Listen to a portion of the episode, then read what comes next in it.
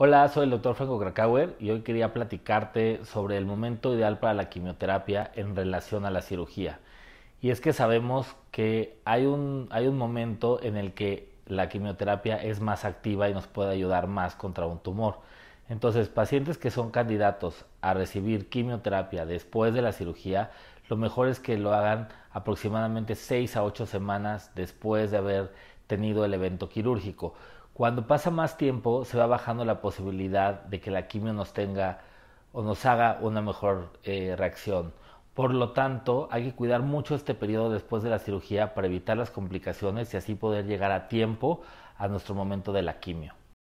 Te invito a leer mi libro Bendito Cáncer, donde comparto estrategias, tips y reflexiones que pueden ser la diferencia en el manejo médico, emocional y espiritual de la enfermedad.